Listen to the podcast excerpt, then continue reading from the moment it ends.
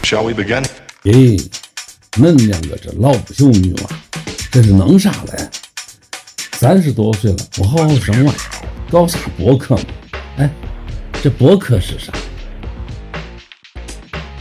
大家好，欢迎收听老不休，我是靠谱李，我是张老孙，我是瑶瑶，我又我们又欢迎了瑶瑶回来了，那个回来了，我又来了，迫不及待的要回归。主要是上次我感觉我们就也聊了一堆环保有的没的，其实我们并没有好好介绍瑶瑶。对，哎，瑶瑶，你要不要给大家介绍一下你自己啊？介绍一下我自己，嗯，怎么说呢？瑶瑶其实有一个特别不寻常的专业工作，嗯，对我现在从事的工作呢就是拍卖。嗯呃，在现在在一家英国的这个拍卖公司，呃，就是负责现当代艺术的拍卖吧。嗯，我不知道这个大家。比吗？我我 我不是在苏富比，也不是在佳士得，我是在 另外一家叫邦汉斯，但是邦汉斯这是第三大、第四大的吗？据我们年终开会的时候说，我们现在是真真正正的第三大，什么盈利方面涨涨，怎么怎么样？哇，厉害了！而且对对，但我们的规模可能就呃小于，就是每年的这个就是拍卖总额吧，肯定是小于苏比跟佳士得的。但我我们的门类是不少于他们的，比如说这家拍卖公司也是一七九三年成立的，也是两百是两百多年的拍卖公司了吧？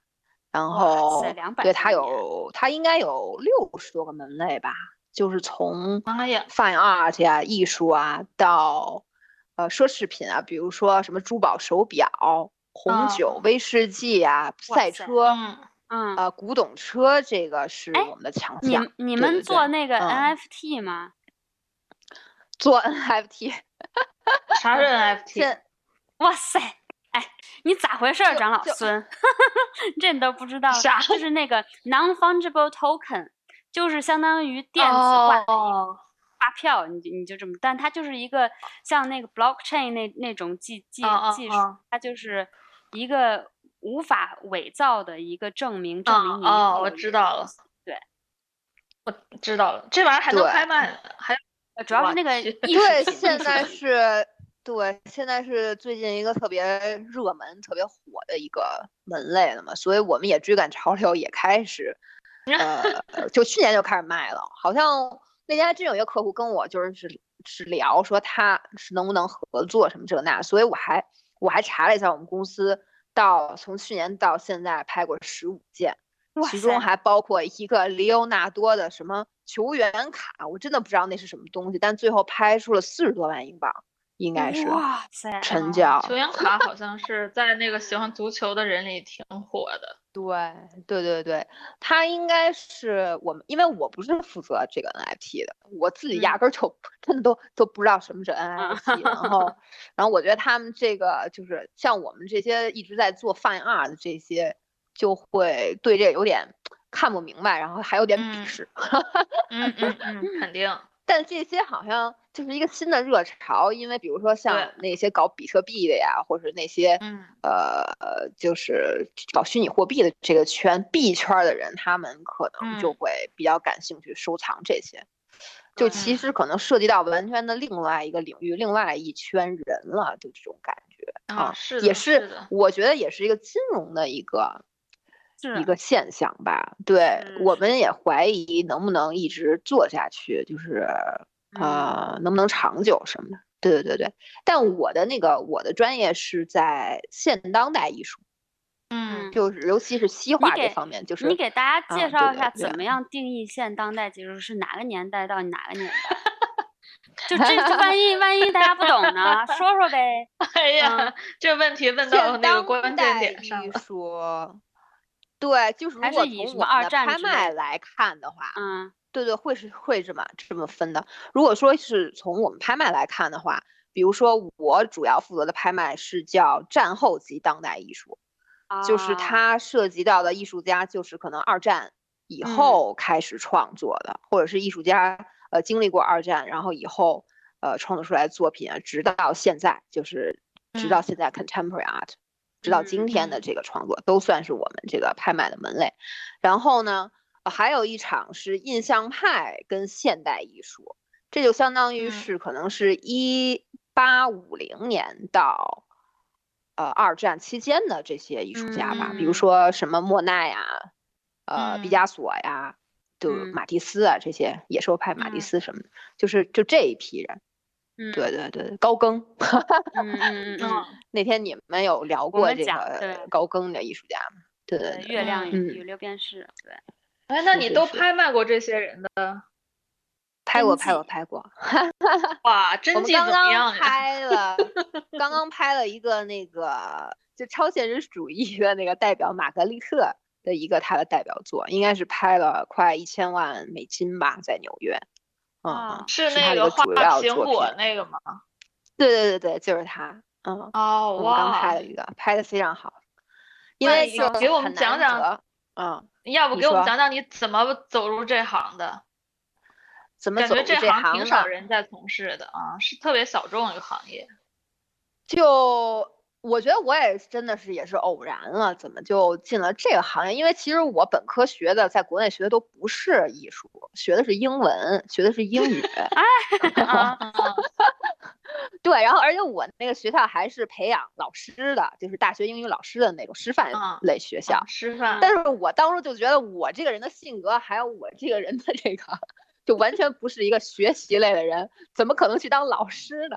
就大三的时候，我就会觉得我去当老师肯定就是误人子弟的那种。哎，你怎么选？你你怎么选那个专业的了？也是就是没得选，就录上了还是怎么着？哎，这哎这又要聊到什么高考失利什么之类的。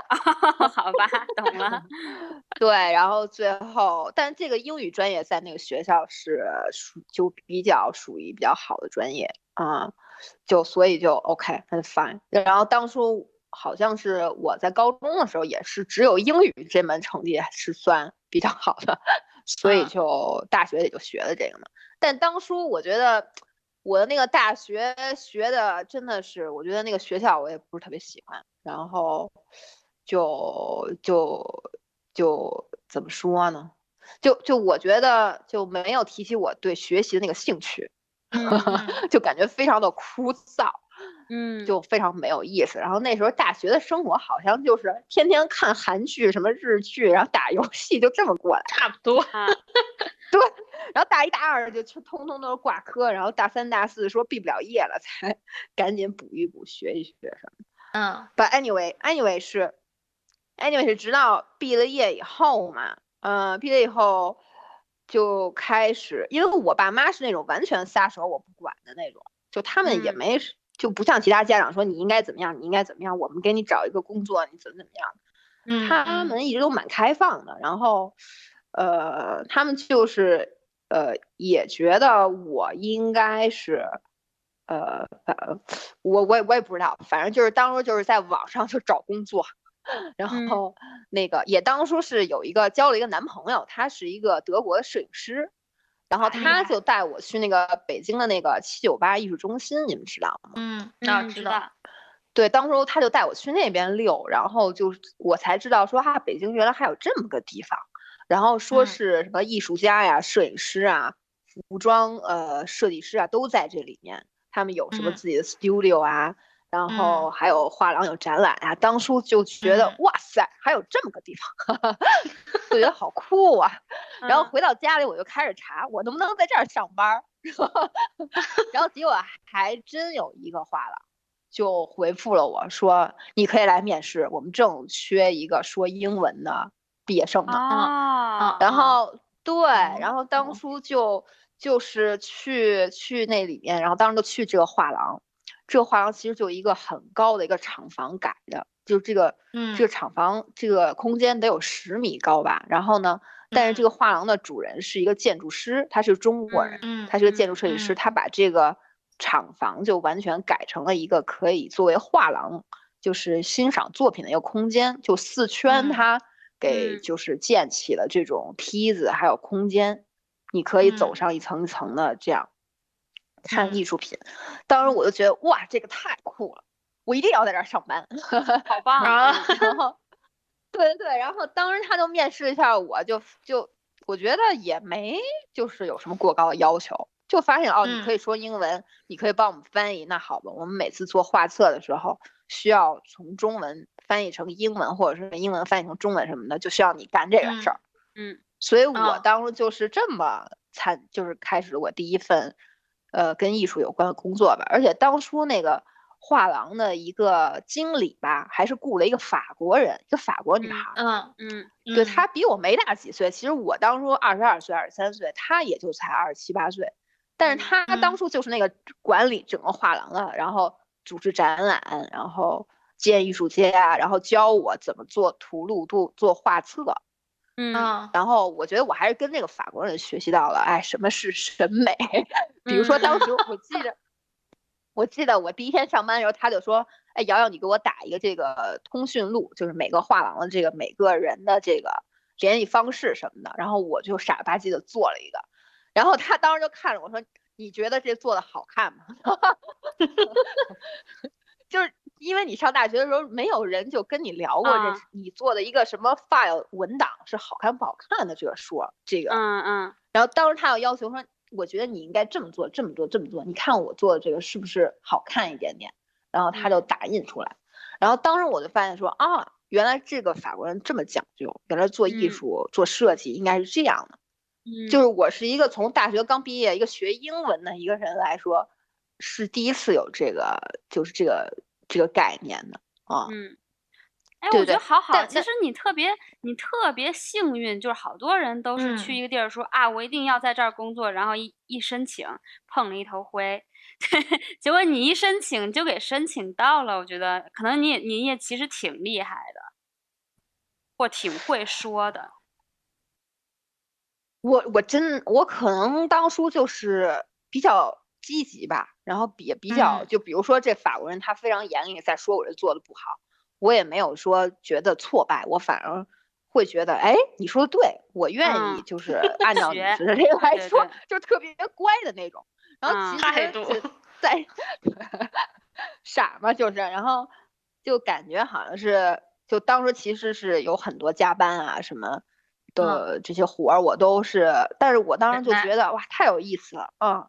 就比如说，当初我可能还会跪在地板上包作品，就一个一个画来了，我们要非常呃认真的把这个画要包起来，就是用塑料泡沫哈，胶带缠起来包这个，然后这个都要学习，因为怎么包能不把这个画破坏了呀？嗯嗯。然后我觉得这这个都是一件很有意思的事儿，我不会觉得说是个苦力呀什么。对对对，是这种感觉，嗯嗯。然后还有包括那个老板，他是一个建筑设计师，他教我怎么做图册。嗯，然后怎么排版？嗯，然后怎么选字体？对对对，对对对对对对。然后我就觉得这个是我非常感兴趣的，因为从小可能我也是挺喜欢看这些好看的东西的。对，是啊？就从小喜欢逛街呀什么的。嗯。然后就是就是跟那个德国摄影师交往的时候，他那时候才知道了，就是那个《青年视觉杂志》，你们应该也看哦，我知道。嗯，对我才，我当时觉得哇，这个杂志怎么这么牛？每张照片都拍的好有感觉。嗯，当年那个主编就是鲁西西的朋友啊，是吗？是吗？对，那对，好牛啊，好牛啊！那个每一期都好厉害，而且你攒完了一期，好像就那个书籍还能排成一个图。哎呦，对，这我不 知道。好像挺多杂志都会有这样子一个小设计的，对。嗯，是吧？但是对，所以就觉得二十多岁的时候也蛮有意思的。对，不，anyway，anyway，但是你想，我那个时候在这个画廊工作了得有两年吧，一年半的时间。当初这个画廊就特别积极的，每个月都在做展览，就当时还是给中国艺术家做展览，中国当代艺术家绘画类的。然后一个他他们做油画展啊，摄影展啊。好像还做行为艺术展览啊，就是每个月都好忙啊。我觉得我每月都学到好多东西，然后同时就是你在做画廊，相当于意识上你要去参加，就是全世界的各种的博览会。这个你们有，就是 art art fair 这个事情。对，嗯，我记得当初还去了香港啊，还去了韩国。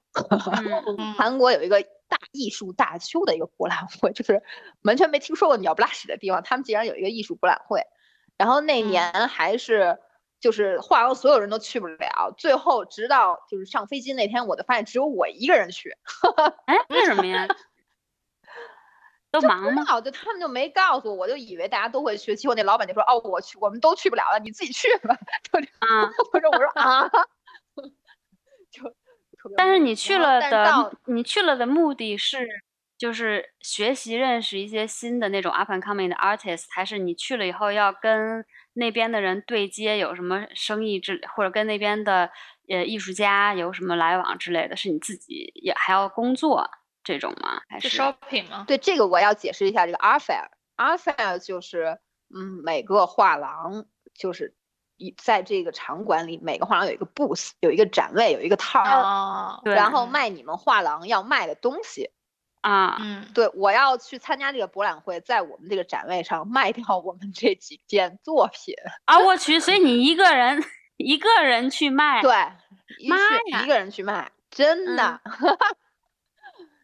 对，当时还在大大邱还遇到了好多朋友什么的，还有什么当初中国的在韩国教书的荷兰的，以前在荷兰呃教书教设计的，后来又到韩国去教书 教设计的一个中国艺术家。对，然后我们现在都是朋友。然后他当时就说啊，瑶瑶，幸亏你来了，我还说点中文。平时在这个韩国 待了两年，都没有人跟我说中文，我都快憋死了。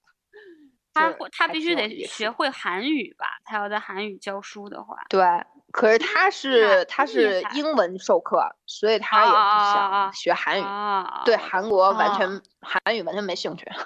哎，那我厉害的，我感觉艺术家会说英文的挺少 的。因为他因为他在韩国留呃，因为他在荷兰留学的嘛，然后还在那边教书。对对对，嗯，是是是。哎，瑶瑶，那你你觉得作为一个成功的艺术品销售家，艺术品销售家，你你需要你去你都怎么把它卖出去？还是你觉得其实不需要你作为一个销售的一个人做太大功夫？还是要看这个艺术家有他的他的名声怎么样，或者他的技巧怎么样，或者他的作品怎么样？哦。首先，你还是要看作品本身吧。就这个艺术家，首先他要是一个比较有品质、比较有思想。如果你在说这个当代艺术品的话，嗯，还是要看他的这个这个绘画呀，他的这个思想啊，还有他作品的品质，这个是什么样的。然后呢，你通过了解这个艺术家他的作品，还有他的人，然后给呃藏家们就是介绍。这个画，然后看对方感不感兴趣，就是这样。对对对，嗯，对。然后当初当初二十多岁那时候，还是在我还是主要在卖这个中国现当代艺术，就是啊，对对对。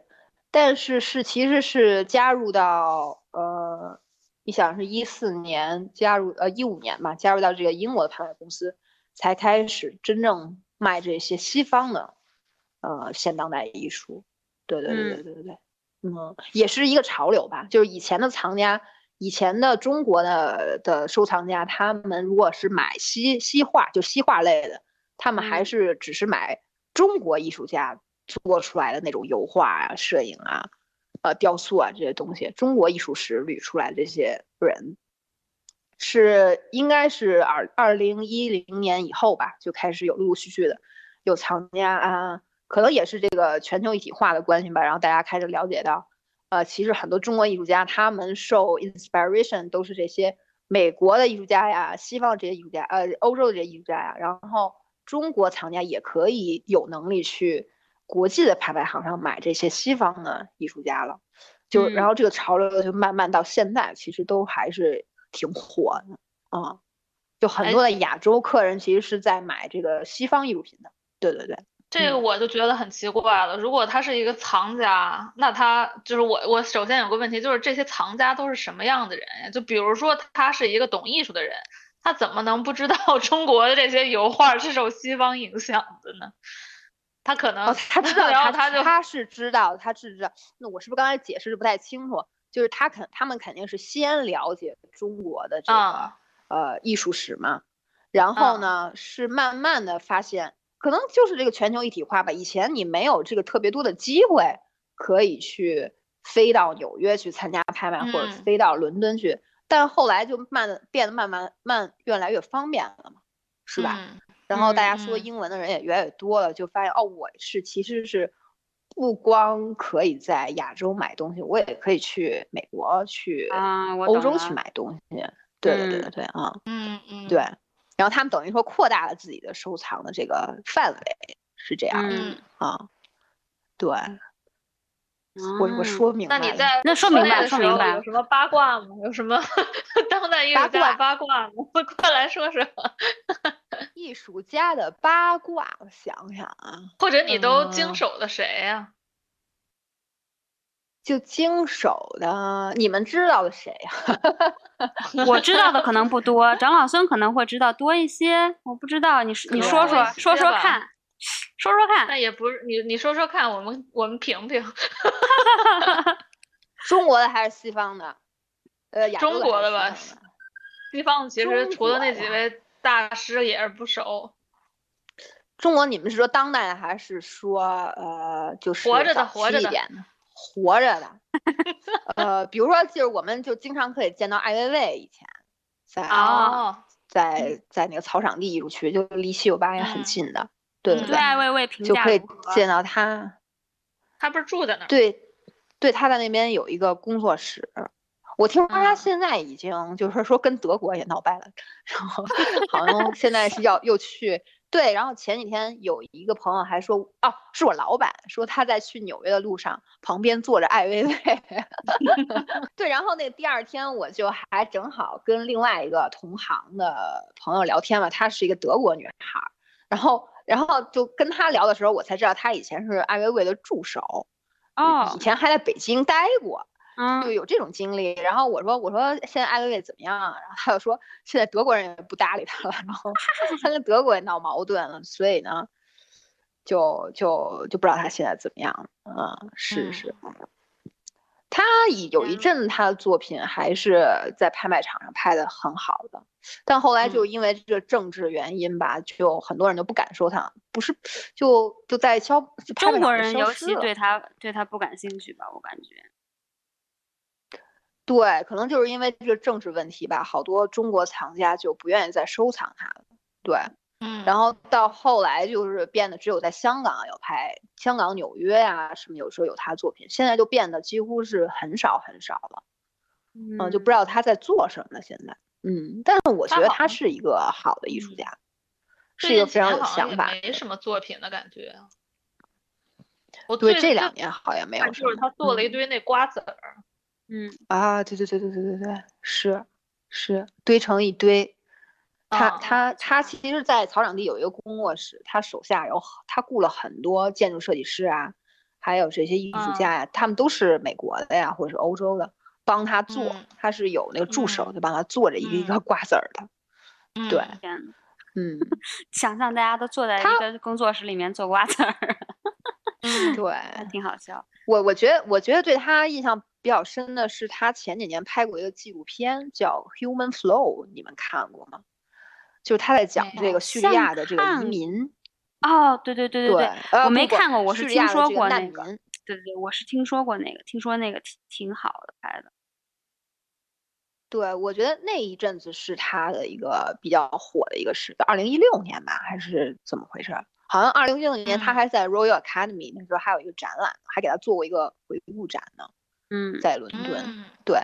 然后当时我看了这个纪录片，就是他就是说在他在他就到那个叙利亚去拍这些难民嘛。然后他讲的唯一的故事就是让我比较就是 surprise，就就是他有一件作品是用那个橡皮艇做的一个大型的一个雕塑，就是用黑色的那个胶皮。做成一个逃生的那个艇，做了一个可能是十米左右的一个雕塑。但当时他为了要做这个雕塑嘛，他就要在国内找这个橡胶厂，去给他提供这个作品的这个材料嘛。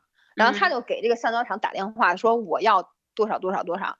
然后当时那个橡胶厂就说不好意思，我们最近非常的忙，然后我们就是很难排得上。然后他就问说说你在中国需要这么多橡皮艇干嘛呢？然后他就说我们这些橡皮艇现在就是要给叙利亚那些难民在制造的，他们需要。嗯，就你懂吧？嗯，就当时就听的我就觉得啊，非常的就难受。就，对对对对对，这个是就就就是因为他还在关注这些全球发生的这些事情呢，然后我觉得他还是不错的艺术家，对，很国际性的艺术家。具体的政治上的这个东西，我们就不咱们就不说了。对对对对，能说，对对对，能 说闭嘴。是是是，嗯，哎，但是我我我好奇，就是说。中国买家他们有一些什么品味上的 preference 吗？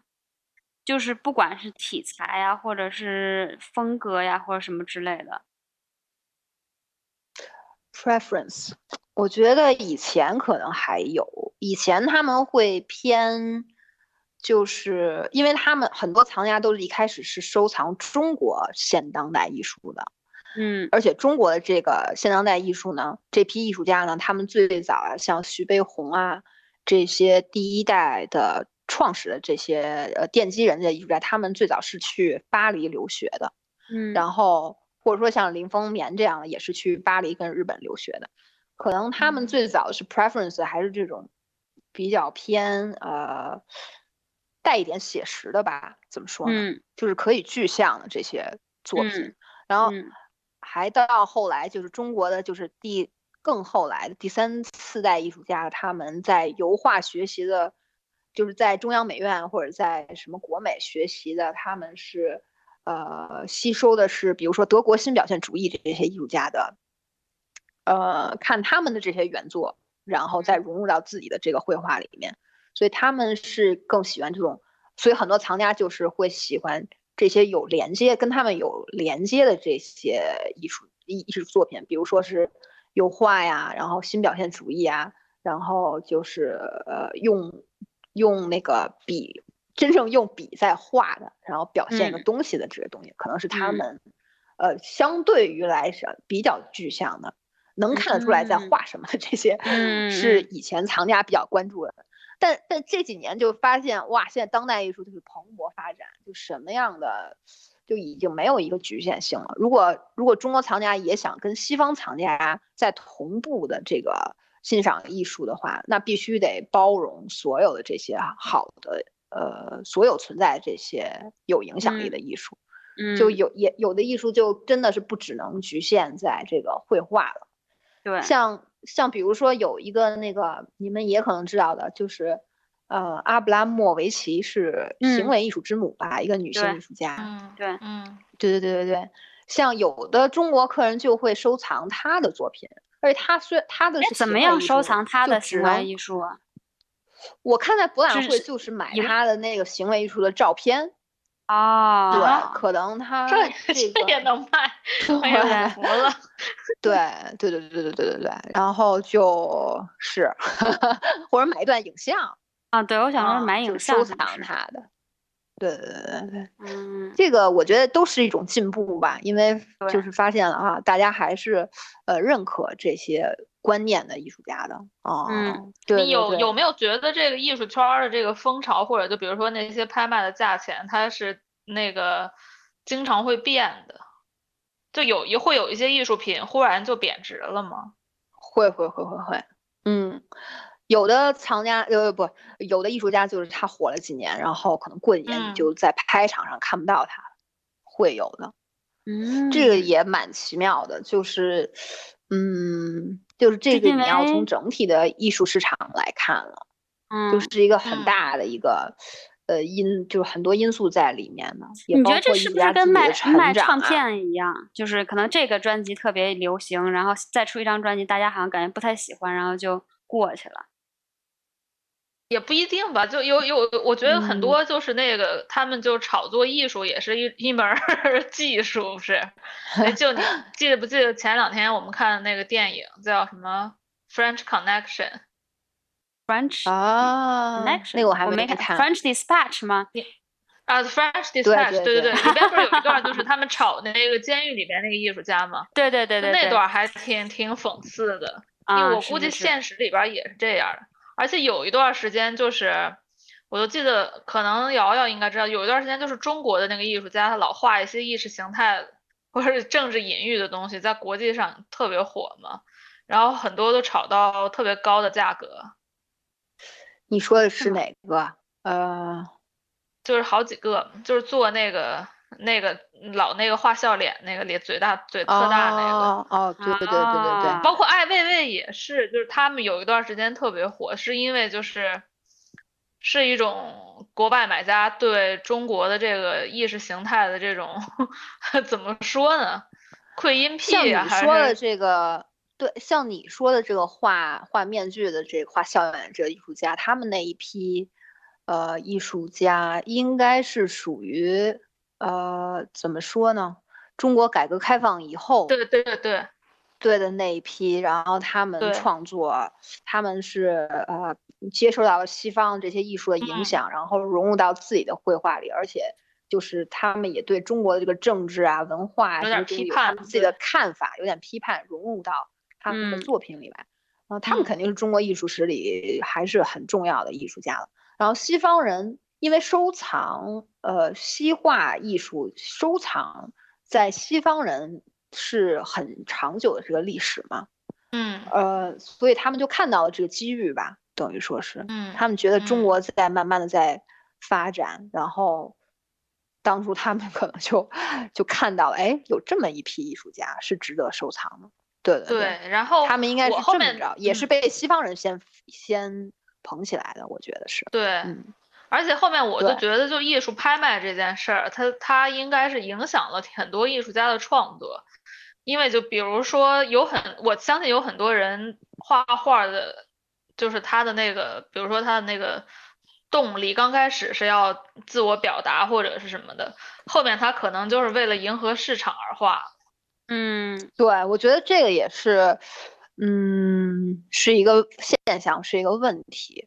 嗯，然后对我，我记得有一次我也是非常喜欢一个艺术家，然后呢，就大家在在一个场合就认识了嘛，然后我 当初就特别想加他的微信，因为我很喜欢他一张画。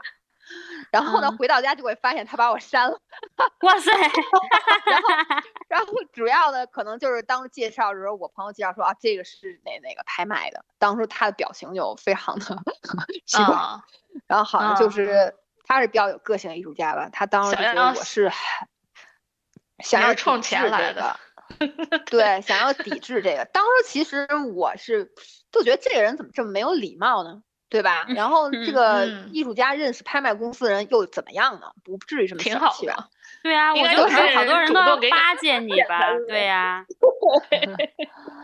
对，然后后来最近这几天，最近这一阵子，就就重新又自己在学习艺术史啊，在看那些艺术家，就会发现，就会突然理解他了。因为就是作为艺术家，他最重要的还是自己的创作，他不应该受到这些外界的东西所限制。嗯，对。就真正好的那些艺术家，像梵高啊，什么这个高更啊，这些追求自由、追求艺术革新的这些艺术家，他们根本就不想这些其他的事情。嗯，对他们就是在。在想的、考虑的问题是我是谁，我是怎么看这个世界的，对吧？我是要把怎么这个他的才华放在他的这个作品里来。嗯，对。对。而且他们那个年代，就算有藏家，他也不会是像现在这种，就是拍卖，就是就拍卖的。我觉得现在拍卖的那个，就是买家的目的有时候是不纯的。对，他是把这个当做投资的，并不是说他我就是喜欢这艺术家，我说的没错。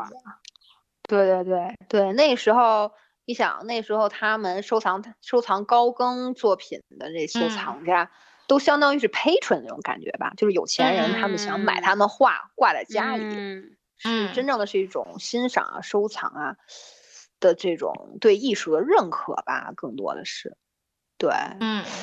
嗯，就嗯不可能，我嗯没有那么多像现在一样，大家买这个作品还要考虑到它能不能升值啊，怎么怎么发展啊，这些嗯这些金融上的这些因素吧，嗯嗯，对。那你有认识这样的藏家吗？就是只是为了欣赏？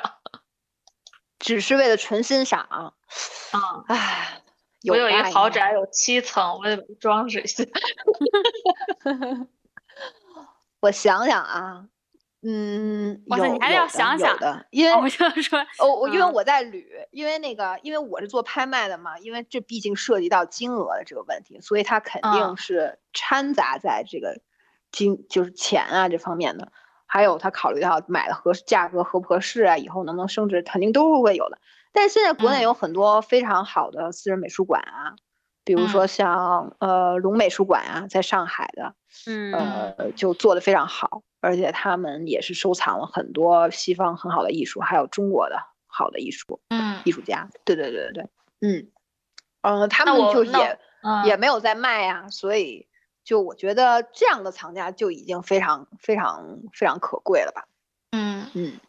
像我也有遇到一些藏家，他就是买了就是要卖的，买了就是要卖转手。哦，就跟买买房子那个炒房对，就跟买股票一样。是的，是的，嗯。那我问几个那种就是技术问题。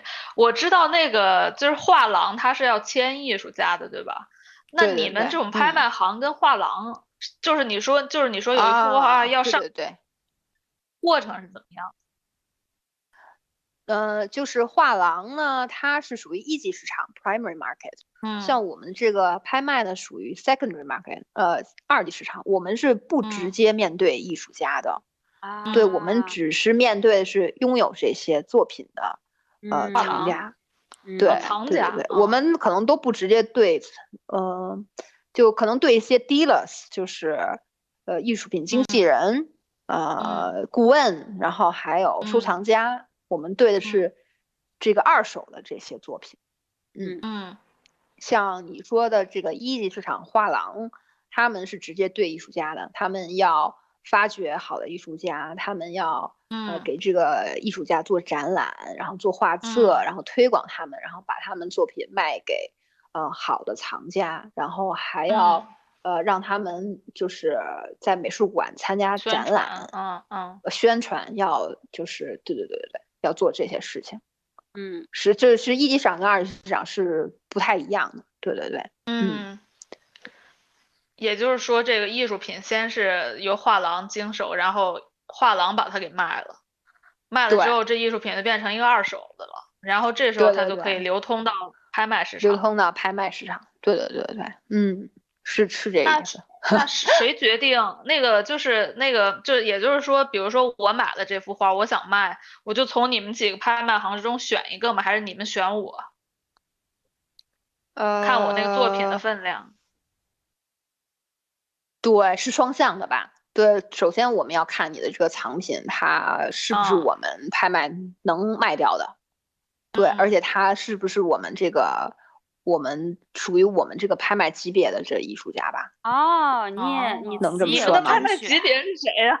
莫奈我之前我之前也 有问过这个问题，我我我觉得还挺难理解，就是我觉得因为这特别，就是因为你要用你的判断来给他定一个级别，我感觉还挺难解释。啊，市场价嘛？嗯，主要可能就是他可能就是呃，怎么说？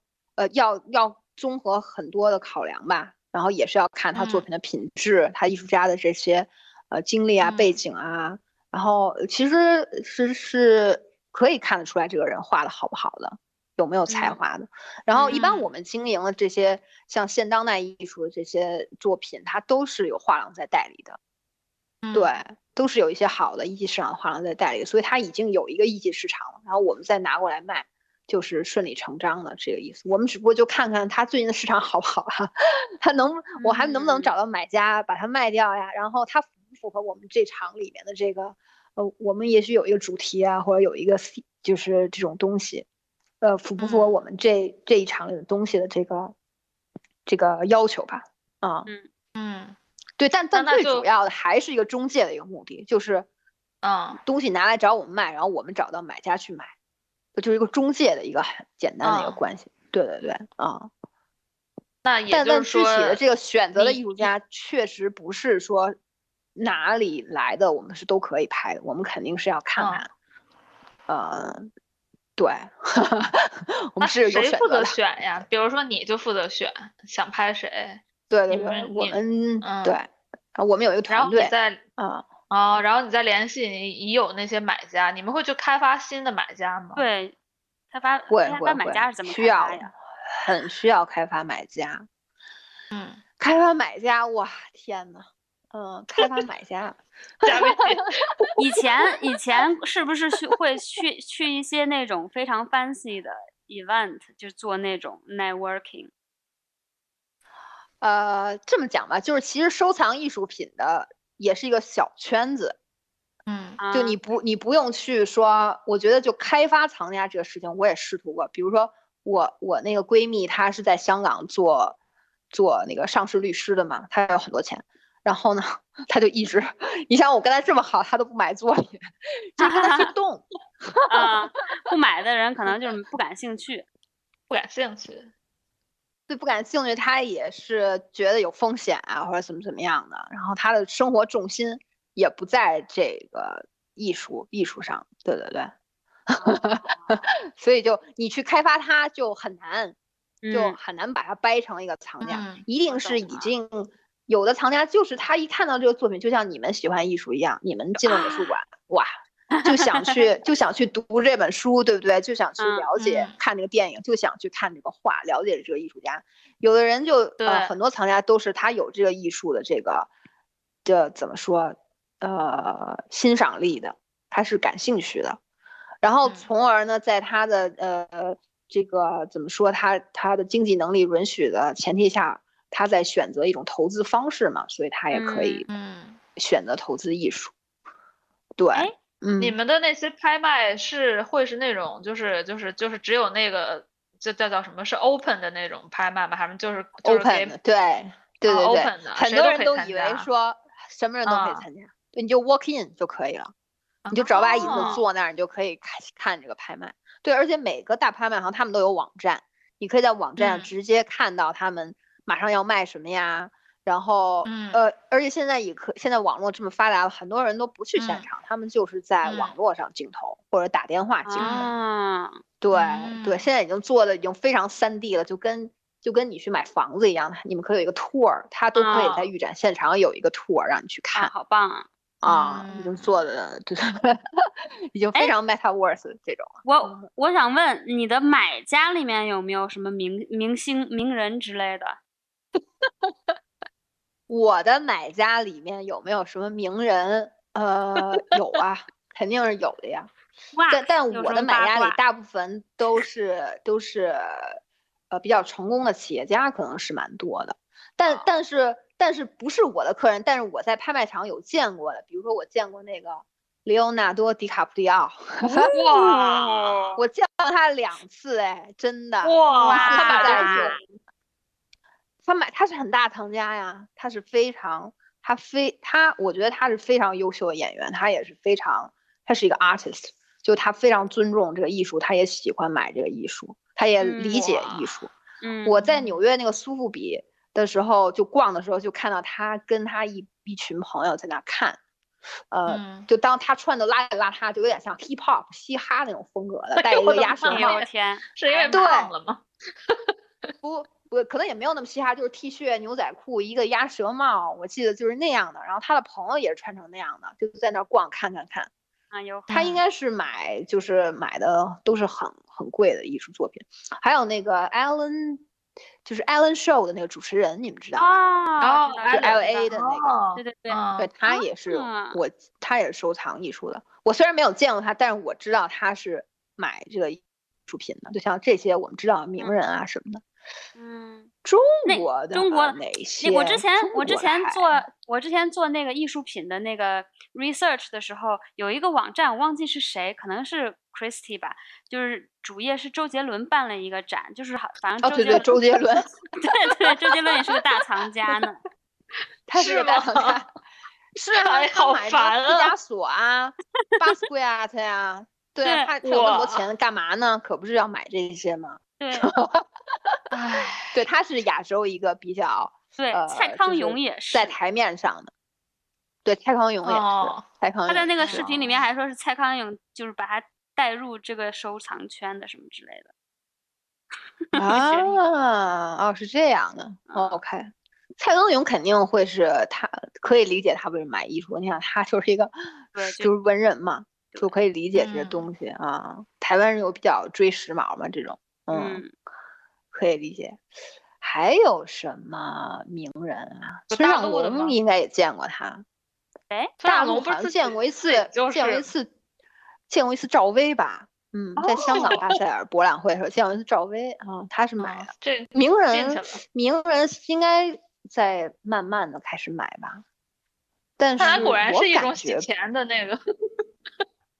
是的，真的，因为就是非常非 常洗钱。赵薇 可能就是 洗了一把。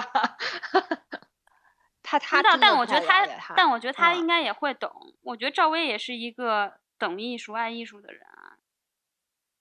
嗯，看得出来，应该应该挺爱的。大陆的，大陆的还有谁？还有有有别的？有大陆做收藏的，呃，我怎么就脑子里蹦不出来呢？演艺圈的对，嗯，对对对对对，少，毕竟没文化。对，就就现在就是，哎，算了，还是不说他们，对不对？不说 他们名字，可能有些人比较介意，也不愿意，就是，嗯，说自己是收藏艺术的，也有可能是。对，哎，那就在你拍卖的这诸多作品中，有没有就是你看到那个作品你就非常心动的？也挺多的，有的，有的，有的，嗯，还是蛮多的，尤其是卖这个。西方当代艺术，呃，西方现当代艺术，就会觉得真的是，嗯，既然这件作品能在我们这个排场，觉得好厉害呀。嗯，对对对对对，呃，讲讲一个艺术家的话，讲哪个呢？想想啊，太多了。哎 呦，太幸运了，你都能见到这些真真作，我觉得太牛了。你们都可以看的呀。对啊，我们每次预展的时候。其实大家都可以来看的，对，但但大家不是那时候想去就能去的吗？就是不是时刻都有空，不是每天都能接触到。嗯，是是是是是，唉，对。然后说到我这个做这个工作，我觉得，嗯，我跟几个同行有时候聊天的时候，就会发现，因为我们这拍卖很忙嘛，每年都好几轮的这种。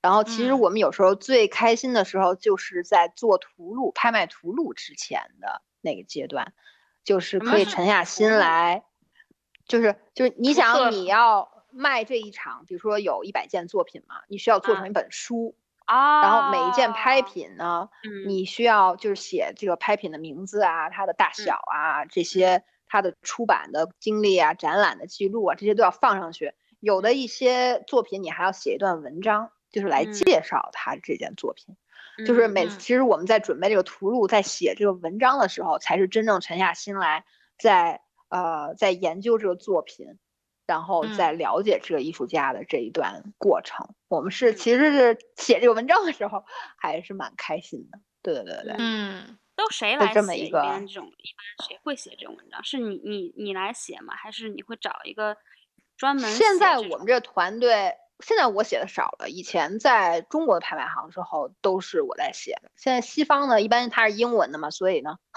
他找一中国人来写。然后其实主要是我们的这个 team，他们这个欧洲人在写。对对对对，啊，他们在做 research，然后再再写这样的。啊，嗯，就是他们可能一开始是这个 junior 的 specialist 啊，然后慢慢的变成这个就是专家什么的，他们有这个过程嘛，就是写图录也是他们必然的。一个学习的一个过程，对，我觉得这个其实挺重要的，因为有的时候我觉得写的好的会会给你介绍特别有意思，如果写的不好的就会觉得说的什么呀？对 对对对对对对，我都觉得能去参参加拍卖的，就是真的那些藏家，他应该也不会靠着这个图录来决定他买什么吧？他应该早就知道这个艺术家看好了已经。嗯，有，就是我在刚刚，对，但是有，呃，我想想怎么说呢？这个图录还非常，我认为还是非常非常重要的，就包括它整个设计的感觉啊，然后你这个每个拍品的调色，这也是一个技术，然后，然后包括你怎么展示这件作品啊，找哪个对比图啊，联就这个作品联系到他以前的作品啊，或者要联系到哪个艺术派别的的艺术家作品啊，这个故事讲出来还是有用的啊。嗯，对，大家一听还是就是会感兴趣的，还也会了解他买的是什么。对对对对对，我记得我刚刚我以前在北京的时候是在佳士得工作过。几年的，然后我记得刚刚进那个公司的时候，他们香港的那个 leader 嘛，就特意打电话给我，就教我怎么来排这个图录的顺序，都是有技巧。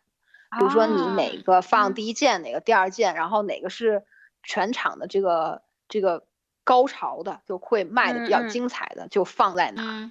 然后接就是接下来这个作品可能不能太重要，因为它就会挡掉下一件作品。就是这些技巧类，那一般会把什么样？你怎么样选一个就是放在最前面的呢？是你把最想最想卖的最前面？对，一般就是价格不太高，然后但是又特别感觉会有很多藏家会想买的，就 就把这气氛要搞起来。第头几件作品要把这个拍卖的气场要搞起来。对对对，然后可能拍到就是快中间的时候要上一件高价的，可能要上一个几百万的。然后再再拍几十万的，然后再拍一个几百万，就这样。哎，对，然后但是整，对对对对对，这个这个也不光是从价格来看，也是要从艺术史，就你这个图录整个在讲这个故事，可能一个流派一个 movement 的艺术家，你都要排连着的，也有可能。嗯，对，这有一个排版的一个技巧。然后当初当初是那个我说那个香港那个佳士得那个 leader，他还有。教我怎么布展，你知道吗？嗯，就他就当初就讲说，同样是一个展场里面都是白色的墙，但是呢，你你如果关掉灯呢，你会发现日光灯，你会发现那个这面白的墙跟这面白不是一种白，它可能是奶白啊，或者说是暗一点白或亮一点的，这样它突出那张画的感觉是不一样的。嗯，这对于走进来买作品的藏家。是很重要的，嗯，他就会觉得哇塞，这个作品怎么这么棒？嗯，就因为买作品收藏其实是要有那个 passion，对，有那个魄力在里面的，有那个被感动的那一瞬间才会开钱买的这个，所以这这里边会有一些专家的一些技巧在里面。现在布展不是也是一个专业吗？因为我就觉得那个布展这个打灯太重要了。对对，尤其是你那个房间里的时候，哇，那个灯简直了。对对对对，curating 嘛，有这个。哎，我觉得你讲的特别有意思。你因为对你这你这个就是你做的这个里面就是会牵扯到很多不同专业的东西，从什么平面设计啊到策展啊什么之类的，特别有意思。所以有时候对有时候我觉得我是一个什么都。知道了，但是又不是非常深入。我们这个拍卖行是一个综合能力的一个 职业，也有可能。对对对对对，是是是。你说我懂艺术史吧，我可能也不像真正那些学者一样坐下来能给你讲，又不是那种。嗯嗯。我只能说，就是大概它是怎么重要啊，然后它有什么亮点，这些给你讲出来。对吧？嗯，然后你说我完全让我去 curating 一个展览，我也不可能。但是具体我是大概知道这个展览怎么呈现是比较好看的。嗯，对。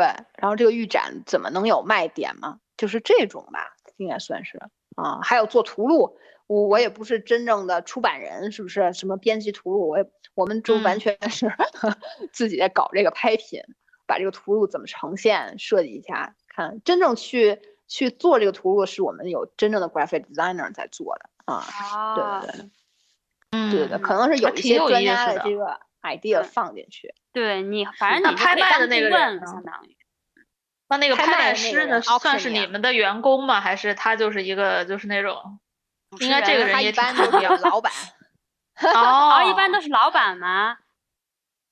为什么呀？对啊，我想想啊。在我们这个战后即将来说，是我们的就是全球的这个 leader 是他的，是他来搞的。因为这个拍卖师的要求也蛮高的，因为他要调节气氛呀，他要知道现场的坐的是谁呀，还有比如说我们哪个员工在替哪个呃藏家在举牌啊，他他要调节这个现场的这个节奏，对，什么不冷场了呀，然后对，也是当这个还得还得，而且他对，而且他本人也是要有感染力的呀，然后嗯，你懂吧？而且还不能乱，对。其实，其实我们公司也有这方面培训，我就觉得我这活我干不了，我我肯定在台上我吓死了，就这种感觉，感觉就是那个，你可以，你可以上去说，就说会说脱口秀的人也可以 上去主持一下这个，肯定不要入场，还得得会互动，hold 住场，对对对，有时候那拍卖官他要非常灵机一动，还要现场开个玩笑什么之类的，这都是很重要的。对，可能要就是非常比较，对对对，会就是各方面能力比较强的人吧。等于晚会主持人。对对对，有的拍卖，像我看有的嘉泽有些大牌，他的拍卖官呃也并不是专家，他可能就是完全是负责拍卖的，好像也有这种，对，他就习惯了，然后他那种，对对对。然后大家，但是大家都认可他，因为他每次都拍的非常精彩啊，什么之类的。嗯，对对对，嗯。那那敢问，敢问你们的 commission 是多少？我们的 commission 吗？commission 都啊，就是拍卖的 commission 都是透明的呀。然后就是 buyer premium，然后 seller premium。buyer premium 就就是买家的买家佣金，就一般就是在百分之二十五。就是落锤价的百分之二十五，嗯，对对对。然后你可能如果买到，呃，像现在是买到六十万美金以上的，是有一个阶梯的。六十万美金以上的部分是按照百分之二十来算的，就它有个阶梯，就你买的越贵，你的佣金可能相对来讲就就更低一点，啊，更低一点。嗯，呃，对，就是比如说你这件怎么说呢？呃，一千万，呃，我想想啊。一百万，哎，我想想，哎，一百万美金吧，一百万美金，六十万以下的部分是乘以百分之二十五的，六十万到一百万中间的这四十万美金是乘以百分之二十的，就相当于这个是完全的负百分之二十五。这个跟基基金和和管理。就是呃，投资顾问的那个佣金的是差不多的，就是你的钱越多，你底金越多，你的那个 rate 就会越低一些。对，嗯，OK OK，对，有道理有道理。我不知道你们看过有没有一个电影，就是叫什么 Best Offer，你看过那个吗？最最佳出价吧？好像没有。就是，呃，讲拍卖就是讲一个老头，他好像是英国人吧，他就是一辈子就是做拍卖官的。就拍古董啊什么之类的，然后就演他有时候他自己也是收藏家，就会有时候他会去请这个买手去帮他在坐坐在底下坐着，然后有一些他想买的东西呢，他就会故意在场上落到他手里。那这我也看看这个，对，好像他是奥斯卡有获奖吧，还是怎么回事提名了？然后那个对对对。我当时觉得那挺有意思，当然这个不出现在我们拍卖公司啊，我们拍卖公司非常公平。然后，但是他这个 drama 就演的很有意思，然后他就他一生就有很多好的收藏，然后最后好像有一个有一个非常意外结局，你们去看，就是不透露。好的，好的。对对对对对，嗯。那你自己如果我自己有收藏吗？拍卖了，自己买了吗？自己买过，买的都是比较便宜的。对，对对对对对，我觉得真正就是如果你想在收藏有收益的话，还是需要有一定的这个金金，就是钱砸进去的。对，你还你才能买到真正的蓝筹股吧？就是这种，我们就会你买肯定也比如我们自己喜欢的。自己喜欢的呀，然后对对对，可能看到毕业生展的一些自己喜欢的就买一买呀，对，也没有抱着太多的这个可以升值的这个期望什么的，这种可能会买一买。嗯，我就我就刚想问，就是如果一般人我们现在就说喜欢艺术的人想要买一些艺术品啊或者什么之类的，你会比较推荐去哪儿买？嗯。我有我有很多就是就是朋友有一些朋友吧，在伦敦的，他们可能就是有些闲钱嘛，就开始买艺术。现在好像已经变成一种潮流了，就是投资的投资的一种方式，现在就是买这个当代艺术，然后是就会推荐他们买，比如说有非常牛逼的画廊在代理的新人啊，可以选择买这些，可能价位才是几万美金的这种，可以买一买。嗯，所以要看，或者说是跟根据有名的画廊，跟跟着有名的画廊买会比较保值。对对对对对对对，还有呢，我我更推荐的其实也是跟着这个 拍卖行买，因为它已经是被梳理过一遍的，在二级市场上已经占有一席地位的。比如说，他连续五年、十年了，他都在拍这个人的作品，就是所以说你投资他的呢，如果你选对了，可能也不会说太赔钱，或者说是怎么样，对吧？因为他一直已经在二级市场在流通了啊，是。你可以对比一下一市场价格，可能在二级市场挑一些价格合理的作品也是可以的啊。对对对，或者说对对，就买一些已经成名了呀，已经在艺术市场非常有地位的这些作品也可以的啊。对。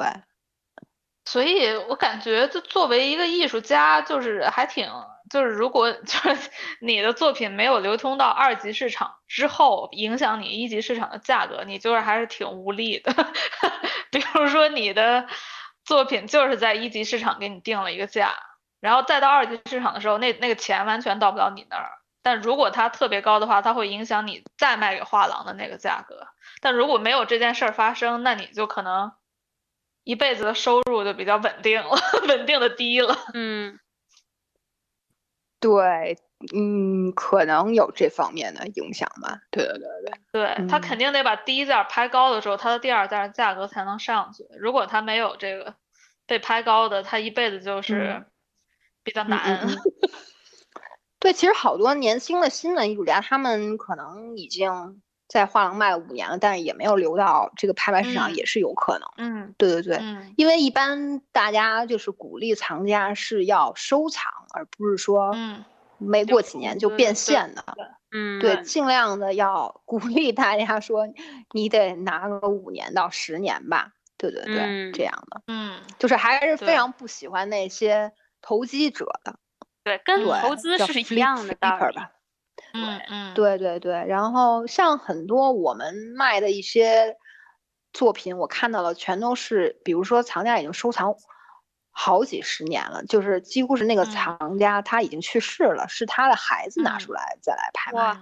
啊，对，嗯，一起可能那个我我自己都会认为他可能是之前那个藏家，他跟那个艺术家。他对这个作品是非常有感情，他都不愿意拿出来交易。嗯嗯嗯，对，是他已经 把这个留为遗产了，给他的孩子，那他孩子想怎么处理就怎么处理吧，是这样啊，是这种的，对，对，但但这也是一个投资啊，相当于你的投资跨到你的下一代。对对对，真的是非常长期的一个投资。对，所以也也是这种东西，就是在那种 family office 特别或者特别有钱的那种人，对，家里是非常。非常啊，对对对，popular 的一种。对，我们现在也有很多这些让我们头疼的事情，比如说很多新进场的藏家，他们可能就根本就嗯没怎么看过艺术，他们就完全买他们自己喜欢的这些好玩的呀。我们觉得也可以。你是说那种潮潮牌吗？潮牌艺术，对对对，潮牌艺术，对对对对对对对对。啊，但但我我会觉得说，我自己的想法啊，会觉得说，但如果说你能去了解一些啊，潮牌艺术是怎么发，流行艺术是怎么起来的，对吧？这些艺术家是受到怎么前一辈的艺术家影响，然后你再一直往前推，再了解一下这个艺术发展史跟人类发展史，我觉得可能也是更丰富他们收藏的一个一个方式吧。但但嗯。但但现在目前很多年轻人就是我喜欢这个我就买，然后对，我觉得这个好看，就是有钱，就是任性，然后对，然后我的这个投资就是对的，以后以就这种也是有这种现象啊。但大家这段是不是也应该掐掉？没关系。现在最火的这个潮潮流艺术家是谁啊？是不是还是村上隆？就是比如说那个熊啊，或者是。cos 对那个那个玩意儿，cos 对 cos 是很好的艺术家，嗯，他不能，他我觉得是很好的，什么 Banksy 啊都是非常好的艺术家，对对对，对，cos 确实都不能算潮他的我觉得 Banksy 都比较有内涵。对，嗯，Banksy 呃，那个 cos 是他的作品质量是很高的，嗯。对我说的可能是说，就是我遇到有的藏家，他买十个 cos，买二十个，就这种。对，去去批发市场啊，对，去批发市场买进货去了。对，你们拍球鞋吗？哈哈哈哈！球鞋拍过吧？好像拍过。对对对对，也是潮流艺术的一种嘛。对对对对，还有那些娃娃什么的，应该也拍过啊。那你拍过最奇葩的是什么呀？拍过最奇葩的，我想想啊，你你你个人完完完全无法理解的东西有吗？在夜就这玩意儿也被拍了。我觉得我没拍过，但是就会觉得说最近这个 NFT 就是觉得我觉得，啊，OK，是一个新的东西。就什么是 NFT？真的，当当时我就是。就一直没搞明白这是什么东西，但也是最近好像慢慢的在啊接受，对，因为是不可避免的，对，因为是不可避免的，因为就聊到说人艺这个艺术嘛，说半天艺术怎么怎么样，它最终还是人的产物嘛，它是人类的发展的一个一个一镜子，一个 reflection，所以到咱们这个就都已经都。这个美就是一切东西都在网上这这种发展的模式了，什么 metaverse 这些概念啊，肯定艺术也会有新的这个形式出来，对不对？嗯。然后，而且已经离那个头一百年，我们已经跨到这个下一百年了。我认为，肯定艺术就不肯定不可能只是停留在这个。这个架上啊，影像啊，这些一百多年前就发明了这些东西，对不对？嗯。然后它可能就会有一些多元的的出现啊，就只能说拥抱，看一看，observation，对不对？就观观察，对对对，看一看，是是是。管他呢，先把钱赚了。你们可以关注有一个艺术家叫 Beeple 吧，他应该是这个 NFT 里面。Beeple，B E E P L E 是吧？对对对，他那个作品就在嘉德拍了几千万美金，是吧？天呐，对，就是我其实还真的看过 NFT，对，因为因为我这个太多钱了，我就忍不住就是 也看了一下，但我现在也没有特别懂到底怎么样的艺术品，你你放到 N N F T 上，你做成一个 N F T 可以卖的高价钱。因为肯定有好多人，所有的都可以放上去，对吧？对，谁都可以放，就稍微有一个门槛价。对，你要你要呃呃那个 set up 一个 Coinbase 的账户，然后就去什么叫什么 OpenSea，然后第一次你在那个市场上 list 你的东西的时候，有一个燃油价，就是可能，嗯，而且那个燃油价价格是起伏的，所以可能从几十 dollar 到几百 dollar 不等。然后你你接下来那个 list 就好像是免费的，但是。但是谁会买这个就不懂，为什么？People 这做的全是这些 pop culture，呃，pop culture，对，但是对，对，即使是 pop culture，我也我也不知道为什么他的 pop culture 就那么卖那么贵，还是他的想法他他的价格是因为传播的那个量比较大吧？他 People 为什么卖这么贵？为什么卖这么贵？我觉得就是一种金融现象。嗯嗯嗯嗯，大家这个钱就要往里面砸，对，把这个给弄起来。嗯嗯嗯，本身他自己的作品我觉得还可以啊。如果你们真的去看他的作品的话，呃，他的他的他的他他这个技术啊，他设计视觉感，我觉得还是可以的。是的，对 对。他今年就下半年好像又拍了一件嘛，是一个正在行走中的一个，就感觉像灯箱一样的那样一个作品。就是你说它是，它这质感还有点像，嗯，就是可能八九十年代的那些科幻插画那种感觉。对，嗯，是它好，就是感觉，如果让我来接受的话，我就觉得哦，那可能是以后的人们的这个视觉追求就是这样的，所以呢，也没觉得有那么不好看。嗯，对，很多里边很多什么 Donald Trump 呀什么的，皮卡丘呀什么这些的，星战呀什么的。啊，对对对，对，就是是是。然后你想，当初就是安迪沃霍起来的时候，他大家应该也对他也有很多的那些质疑吧，是吧？嗯。他比如他就把一个罐头啊，就放在这个展厅啊，或者把一个箱子就放在一个展厅啊。嗯。对。但但我一开始都不理解，我说他这个做这个版画挂在这儿油画就卖好几百万美金，这是为什么呢？或者好几千万？然后后来慢慢学习嘛。对对。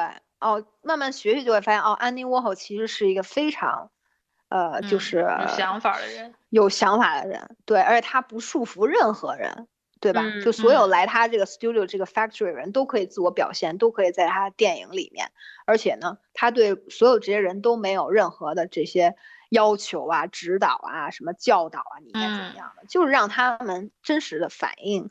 就他们本身的这个东西，然后把他的这些东西记录在他 作品里面来。嗯，对，其实他是在观念上有一个突破的，就说艺术不应该有一个条条框框的，说你画成这样就是好的。然后，嗯，而是你懂吗？就是就是在在思，因为人后来发展到嗯那个时候就已经是你在思想上。精神上的高度是什么样的？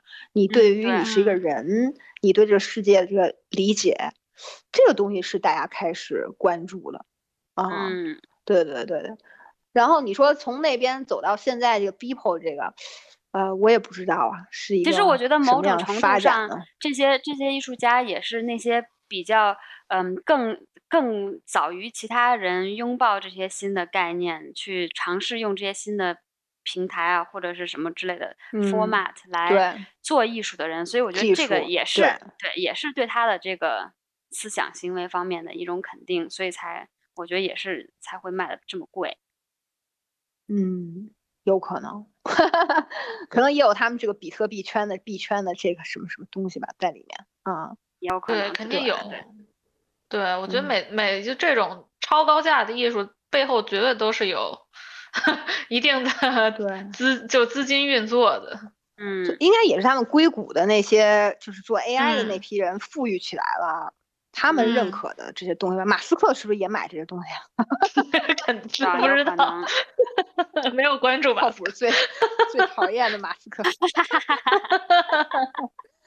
对对对对对，不知道呀，我还在停留在这个卖这个架上绘画呢。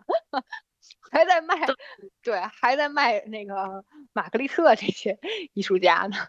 我我自己觉得还是这种架上的给人的触动，有你和他的情感上的连接比较，我不知道直，如果你能看到他是比较直接的，这种 digital 的东西，就真的你可能真的得去元宇宙里边，你要接受拥抱了元宇宙，你可能才能拥抱他们。嗯，反正我是拥抱不了。是啊，就咱们这 generation 就，对，咱们这 generation 接受起来可能就 take time 吧，或者他们真正有一个什么，对技术的跨越，让咱们这也可以接受，也有可能，谁知道呢？对，可能年轻的一代人可能真的就是有点现实，就现实和网络就是融为一体，或者就是分不清了，或者就是。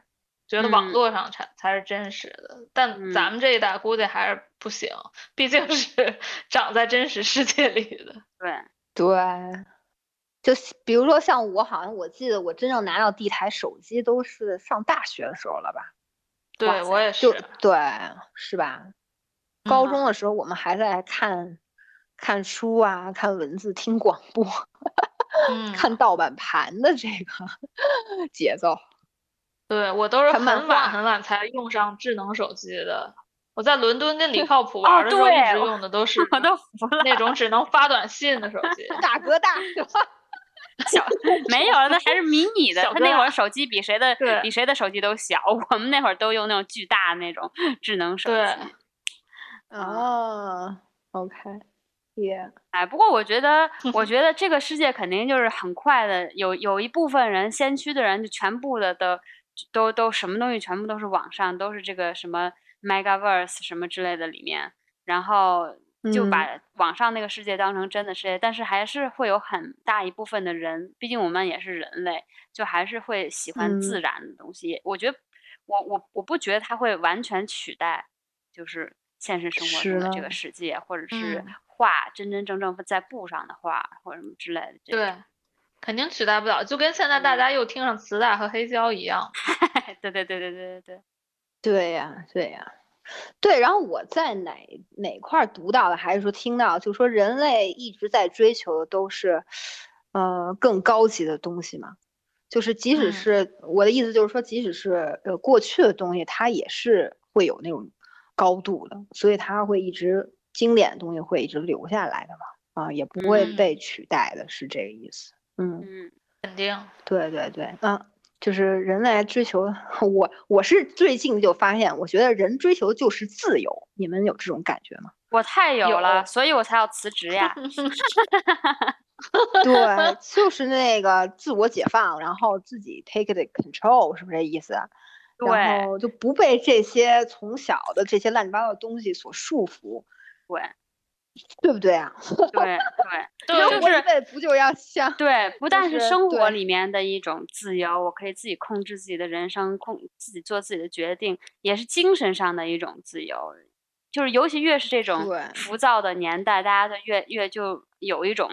强烈的感觉，说我怎么样在我的精神上寻寻求寻求一种自由。我觉得很多人还没到，对，很多人还没到追求自由这个阶段，就还在追求追求搞明白自己到底在追求什么。我觉得这个是大多数人追求自由的，我觉得还是挺挺少的。我也也也可能是看看年代，就你因为你很难定义自由，嗯，对吧？对这个事儿，我觉得好多，我觉得人怎么他这个每个年龄段怎么能觉得自己有 achievement 这个事情，哎，好像人如果说你想快乐继续生存下去，必须得一直有满足感，对不对？嗯啊，对对。然后那你说这种满足感会不会最后其实发展的就，呃，你的满足感不来源于你？呃，拥有这个东西，或者说是你的事业上的成功，或者说是你在某些方面的，而是真正的这种自由是你追求的，就是一切都 fine，everything's fine，不是不是 Andy Warhol 就是说 so what，对吧？那又怎么样呢？这是这是对，这就是思想境界上的一个就是上升，就每一个人的阶段不一样，有些人的阶段是在啊，我就是想要买点什么，或者或者拥有什么，有的人是我就想要。成就一个什么？然后有的人就是现在就是说，嗯，其实这些都不是很重要，其实就是 so what。对，我觉得 就是你除了在那个买什么买什么的阶段，其实你背后的原因是因为你想通过这些来定义，给你自己定义你自己，或者是发现你自己到底是谁。嗯嗯，就所有这些想拥有的欲望，其实都是想要帮你确认你自己。等你到了这个 确认完之后，你可能就是。都，我觉得那自由都不是摆脱，有时候自由反反而是一种融入。哎呦，说的太太高了，说深了，说深了。哎呀，我们这个话题怎么 越说越深了？越说越说越越大，越越深越深啊！聊的还挺好。反正那个意思，我明白。其实我一直我。你们好像在节目里就谈到过好几次 John Cage，其实我一直想问问你们两个是怎么理解 John Cage。我是最近才开始啊研究他，以前的学习就是在课堂上，就是老师会说那个 John Cage 影响了谁谁谁啊，他的作品是怎么样的呀？但我好像一直就没有一个特别深的印象，说他到底为什么这么厉害？嗯啊，我现在有点想不起来。我现在有点想不起来他那本书写的什么，但他就是你，你光论他的音乐的音乐性，他其实跟 Andy Warhol 是一样，你光看他艺术品的那种美观或者愉悦性，其实是没没没有很很强，就听听多了挺烦，就这 种旋律也不 优美，但他其实就是一个观念上的颠覆。我我对他的认识，他是一个颠覆音乐观念的人。是是是是是。但是具体的颠覆我有点忘了，怎怎么说呢？就是这些艺术家，我觉得他的价值不是在他的作品，而是因为而是在你你看过他或者的了解他这个作品后面的这个理念之后，你就觉得，哎，原来还有还能这么想，就给你提供一个非常新的角度。对，这个是。我觉得伟伟大艺术家都是这样，他让你深思或者让你思考。嗯。不是说哎看了这个觉得好美啊，美完之后又能怎样呢？是是是，这可能就是艺术家对艺术家和手艺人的区别，我觉得。所以手艺人有时候我不觉得他们是艺术家。嗯。就比如说故宫那些雕龙造凤，对对对，嗯嗯，或者是那种画义乌画那种仿仿画的 那种画的，呃，就是一模一样，跟什么大师的什么可以画的特别好，或者像真人一样，但是并不并不是好的艺术品。对对，就好。我觉得艺术家也也是分类型，对，有一些确实是这种感觉，是他已经是一个思想家了，或者他就是，但是他的那个表现手法不是写一本著作或者学术，但是他做一个作品。有一些人就是就是像莫奈和高更他们那些，确实是在技法上的一个创新，就也是不不一样，就是。对，莫奈他是印象派嘛，印象派等于他相当于属。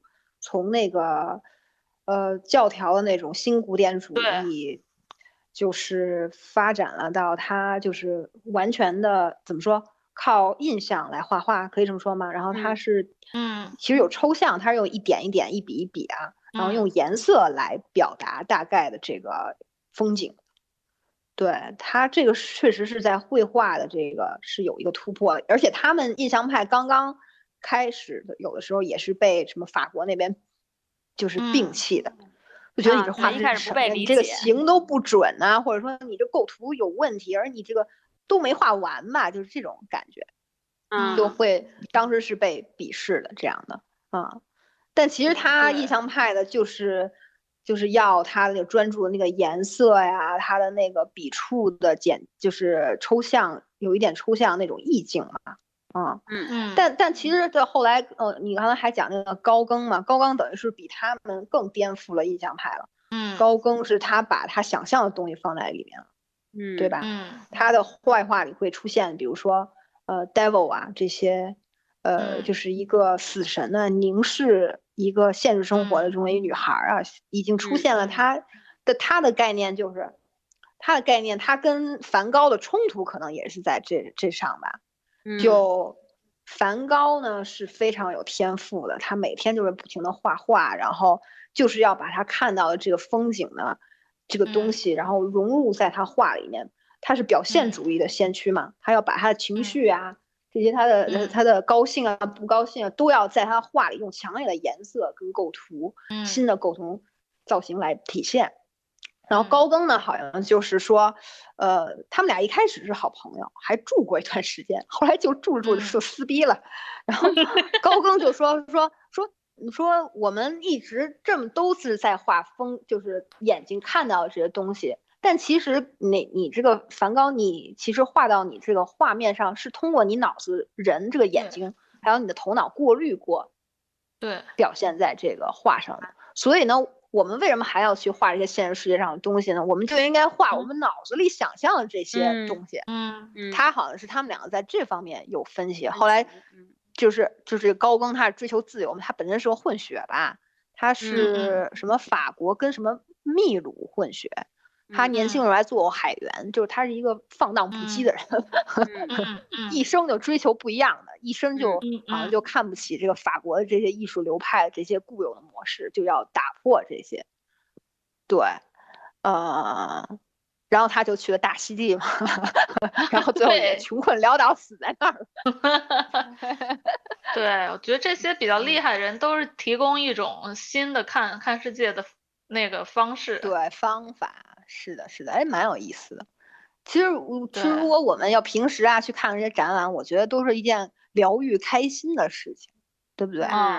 嗯，但也也确实有的作品，我觉得就是他那个，就是你现场面对他的那个冲击力非常的强。对，是的，是的。说真正好的作品的话，嗯，我特别喜欢那个真正 Kiefer。他的那个作品，就是你看到了以后，对，哇塞，这简直就是一痛苦，手伸到我的心里面，在我心里面揪了一把的感觉。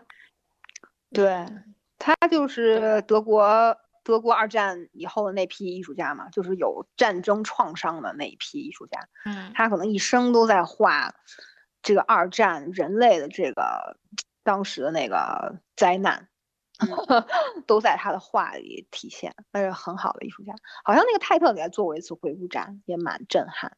对，对我老看他上边，我有点抑郁啊。啊，对我我上次是去 Royal Academy of Art 有一个特别完整的，我感觉，因为他展展出了他就几个不同时段的，然后包括什么水彩之类，因为他画的的媒就他也尝试过巨多不同的媒介，然后就是每一个都挺挺厉害的。嗯，对对对，就说好像是说真正好的艺术是大家都可以有共鸣的。嗯 嗯，对你通过视觉上这个定义，嗯，是的，是的，啊，是的，是是，所有人是可以感受到，它是有那种力量在的，嗯，也也对。嗯，但是大家看不到真品，也很难真的共鸣。就就算这二手市场流通了半天之后，你就觉得，嗯，这个有悖于艺术的使命，都被有钱人。那那你就可以 去，只是单纯的去美术馆啊，对，就去美术馆，对对，去美术馆看一看。呃，有一些如果说永远看不到。新西兰应该是在这方面是有不错的美术馆的吧？奥克兰，呃，有有就有两个吧，就两个还行。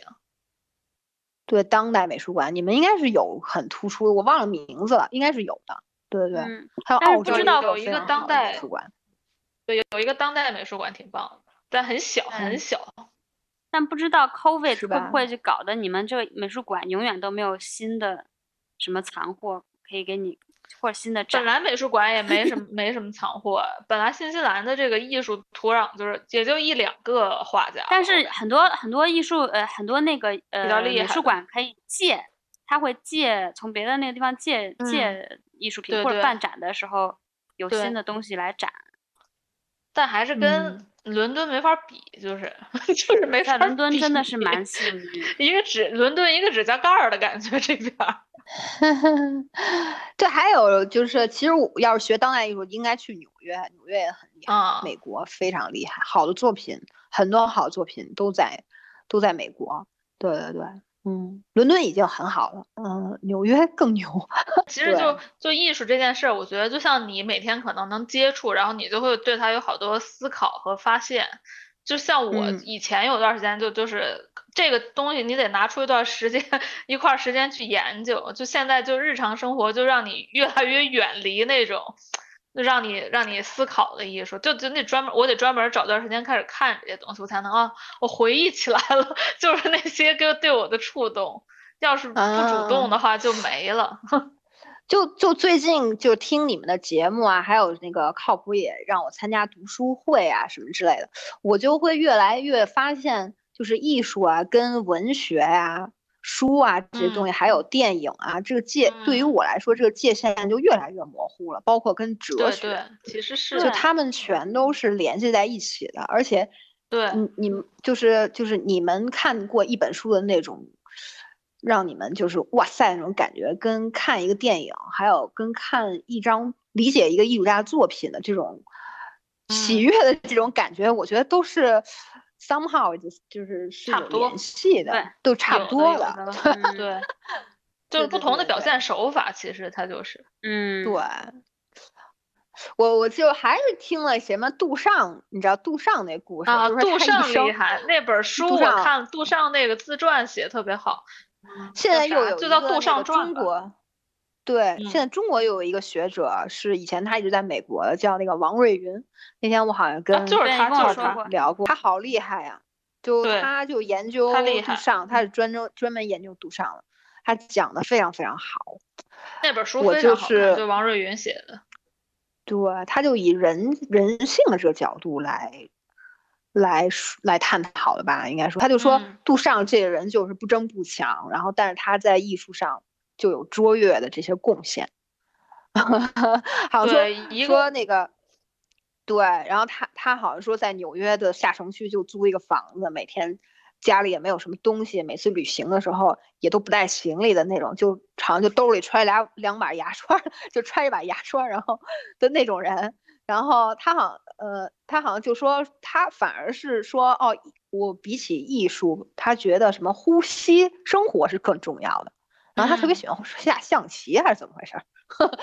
就他一生也不买房子，然后也不结婚吧，还是怎么回事？就觉得这些东西都都不重要。说他好像就说，如果我有这么多钱，我还得管理，好烦呢。对，哎，这 些就这些，你看这些书特别有乐趣。就我之前有一个特别喜欢的作家，叫那个爱尔兰的那个贝克特，贝克特，贝克特。嗯。然后我当时特别好玩，我就老看那个贝克特那书，然后他就忽然说。平时就是老和杜尚是他的象棋棋友，然后我就觉得我去，真的这些牛逼的人都互相认识。对对对对对对，还有一个乐趣就是你发现，哇去这些什么哲学家、音乐家这些艺术家，他们都混在一起。对 对对，其实确实需要混在一起，互相激发。嗯，是是是啊，就特别有意思。特别两个我觉得特别写写的好，就这种艺术家的自传，一个就是杜尚这个王瑞云这，还有一个是。呃，一个呃培根的一个，我我看的是那英文版，但是最近出的中文版，好像是个美国人写的，写的也特别特别好。OK OK，还没看过，要看一看。你之前说王瑞云的那个讲座讲座什么的，是在哪儿？在哪儿找？叫什么呀？就是在那个看理想的那个 App 那个平台就可以看讲座。嗯，对他讲的非常好啊，他他他在这看理想的这个平台的。是在讲西方艺术三万年嘛？他从埃及艺术开始讲到现在，他现在还每每几天更新一下，我一直都在听，我觉得特别有启发。他讲的特别特别好，我也要去听听。然后我都不知道他已经 到看理想了，因为这人我都不知道他在年，是梁文道叫了太多人。对他以以前一直在美国的，然后这几年就回国了，在中国艺术研究院做研究员嘛。然后这两年应该是不知道怎么就开始，就跟梁文道、陈丹青他们一起做这个看理想，还有陈丹青讲艺术那个局部那个节目也是，嗯，我觉得非常的好看啊。就他们这些人就是讲起艺术来，就会让你就是有时候就就会哭出来的那种感觉，就会觉得哇，就是这样的，你懂吧？就会觉得特别触动你，讲的非常非常好，就是。哎，你们去听听吧，大家都去听听吧。好，好，好，好，嗯嗯，是想了解艺术的话，就也可以去呃美术馆，因为在北京，比如说有尤伦斯在七九八那个尤伦斯艺术中心，他现在正在做一个意大利艺术家呃卡特兰的展览，是非常当代的，嗯，就可以去看。那个人都多到不行了，我看他们发朋友圈，我从来没见过那么多人。对对，他就是那把一个香蕉，然后粘在墙上，就说这是一个作品的那个。对对对对对对对，他好像一九年的时候还在那个伦敦北边的那个布林姆宫吧，还做了一他回顾展呢，当没没去成，挺可惜的。对对对，当时那个展就是他跟一个皇宫在皇宫里展他那些当代的雕塑什么的，对对比特别强烈啊，也挺有意思的。对，好像那皇宫还特意把这个地挖成一个坑，就为了摆他那个雕塑那个人什么之类的。哇，就下了很大功夫的。嗯，北京呃，像如果在上海的话，就可以去呃浦东美术馆啊，什么龙美术馆啊这些，大家可能都应该知道吧？什么这些时髦的美术馆，对，大家肯定就都可以定期的周末去看一看，就很有意思的，嗯。是是是，在伦敦就很多了，大家就都知道这些美术馆什么。嗯，是。今天聊特别开心，下次再聊别的话题。好的好的，那行，非常激动，你要再邀请我的话。啊，OK。好了，那咱们回头再聊。好，回头再聊，谢谢亲爱的们，拜拜。